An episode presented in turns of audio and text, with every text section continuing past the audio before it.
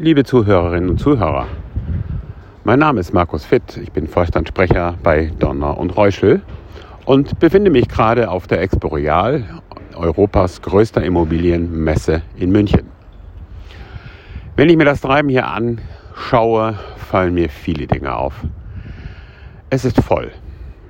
Die Spekulationen im Vorfeld waren immens, ob die Messe überhaupt stattfinden kann, unter welchen Bedingungen, wie das Corona-Management funktioniert, wie viele Aussteller kommen werden und wie viele Gäste vor allem natürlich auch zu dieser Messe kommen.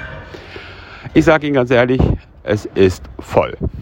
Und es ist nicht nur voll, sondern die Menschen sind auch in einer Sehnsucht nach Freiheit, nach Begegnung, nach einer gewissen Leichtigkeit. Aber vielleicht ist diese Leichtigkeit auch eine gewisse Fahrlässigkeit. Es wird sich geherzt, es wird gedrückt, es wird geküsst, man liegt sich in den Armen und man ist äh, ein bisschen, ich finde fast leichtsinnig miteinander. Abends gehen die Teilnehmer weg, die Restaurants sind voll, die öffentlichen Verkehrsmittel sind voll, die Taxis äh, pendeln zwischen Flughafen und Messe und Innenstadt, den Hotels. Es ist Business as usual.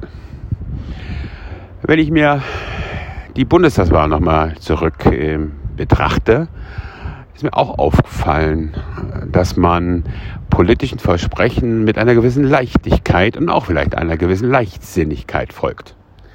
Die Frage, wie passt das eigentlich alles zusammen und ähm, wie reell ist das und wie ist das finanzierbar und passt das alles zusammen?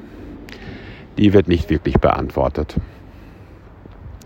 Ich hatte eben ein Gespräch mit ein paar Mitarbeiterinnen und Mitarbeitern und ein paar Kunden. Ich habe gefragt, was beschäftigt euch? Und es sind diese Themen. Wir haben ein großes Standort Thema als große Exportnation. Die Chinesen haben mittlerweile die Fähigkeit, selber Innovationen zu entwickeln, massiv ausgebaut. Viele Innovationen kommen mittlerweile nicht mehr aus der Ideenschmiede Deutschland. Die Lieferketten sind komplex. Es entstehen immense Abhängigkeiten. Die Rohstoffe sind nicht frei so verfügbar, wie sie sein müssten.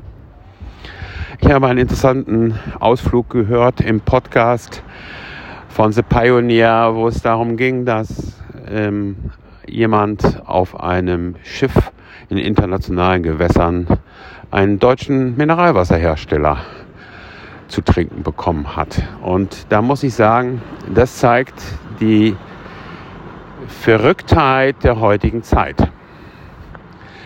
Alles wird über viele verschiedene Prozessschritte international transportiert. Und die Frage, was hat das für ökonomische und ökologische Konsequenzen, wird überhaupt nicht beantwortet. Es werden Dinge versprochen, wo ich mich frage, wie kann das langfristig finanziert werden? Zudem haben wir ein Riesenproblem mit der Demografie. Immer weniger junge Leute müssen immer mehr ältere Menschen, die dank der gesundheitlichen äh, Fortschritte, die man machen kann und einer deutlich verlängerten Lebenserwartung und dadurch natürlich auch einer längeren Basis, die man braucht zum Leben, mit all dem, was dazugehört, diese Dinge müssen beantwortet werden. Zudem haben wir den Wohnraum. Der Wohnraum wird knapp, zunehmend unbezahlbar. Und für viele Player im Immobilienmarkt, das höre ich hier insbesondere auf der Expo, stellt sich die Frage, will ich eigentlich noch in Wohnungseigentum investieren, wenn mir eventuell mittelfristig die Enteignung droht? Warum soll ich Risiko nehmen? Warum soll ich eine Basis schaffen für modernes Wohnen in Ballungsgebieten, Metropolregionen, Großstädten, dort, wo die Menschen Arbeit finden, mit dem Risiko, dass mir die Rendite auf mein Risiko nicht gegönnt ist und dass ich im Zweifelsfall enteignet werde. Ich vermisse kurzum einen gesellschaftlichen Dialog über ein Zukunftsmodell Deutschland, in dem diese Fragen beantwortet werden. Die Antwort auf die Globalisierung, die Digitalisierung als Basis für alles, Mir geht es so, ich bin viel unterwegs, dass die Verfügbarkeit von ausreichend Bandbreite und Reichweite nicht gegeben ist.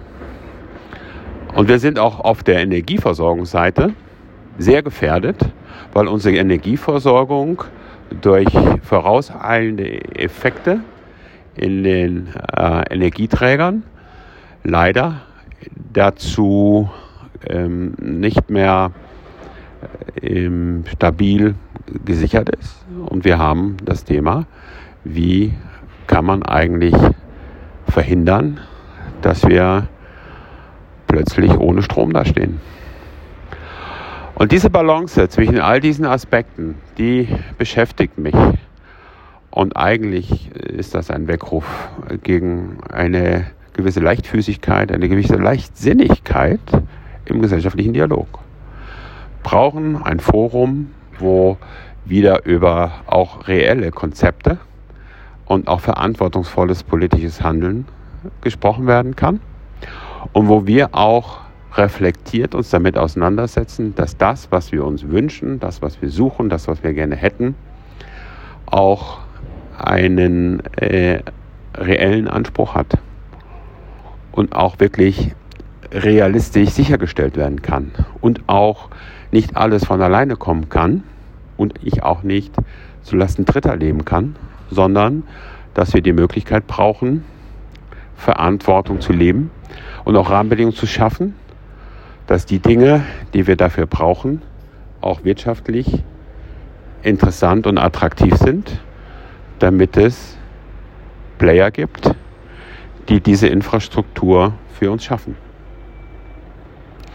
Glauben Sie mir eins, ich möchte nicht miesepeterig Sie mit dieser Situation belasten. Ich möchte aufrufen, dass wir alle einen Beitrag dazu leisten. Donner und Reuschel hat ein Papier formuliert, welche Erwartungen wir an eine neue Bundesregierung haben. Aber es ist nicht nur die Regierung, sondern es sind wir selber. Jeder muss für sich einen Beitrag dafür leisten. Jeder muss auch sich engagieren und kann sich nicht nur in die Hängematte der Solidarität aller legen. Dort sehe ich massiven Handlungsbedarf. Für heute wünsche ich Ihnen erstmal alles Gute. Bleiben Sie gesund. Ich hoffe, ich habe Sie ein bisschen nachdenklich gemacht und wir können in einen Dialog treten, um uns diese Herausforderungen gemeinsam zu stellen, damit am Ende der Standort Deutschland auch langfristig zukunfts- und wettbewerbsfähig ist.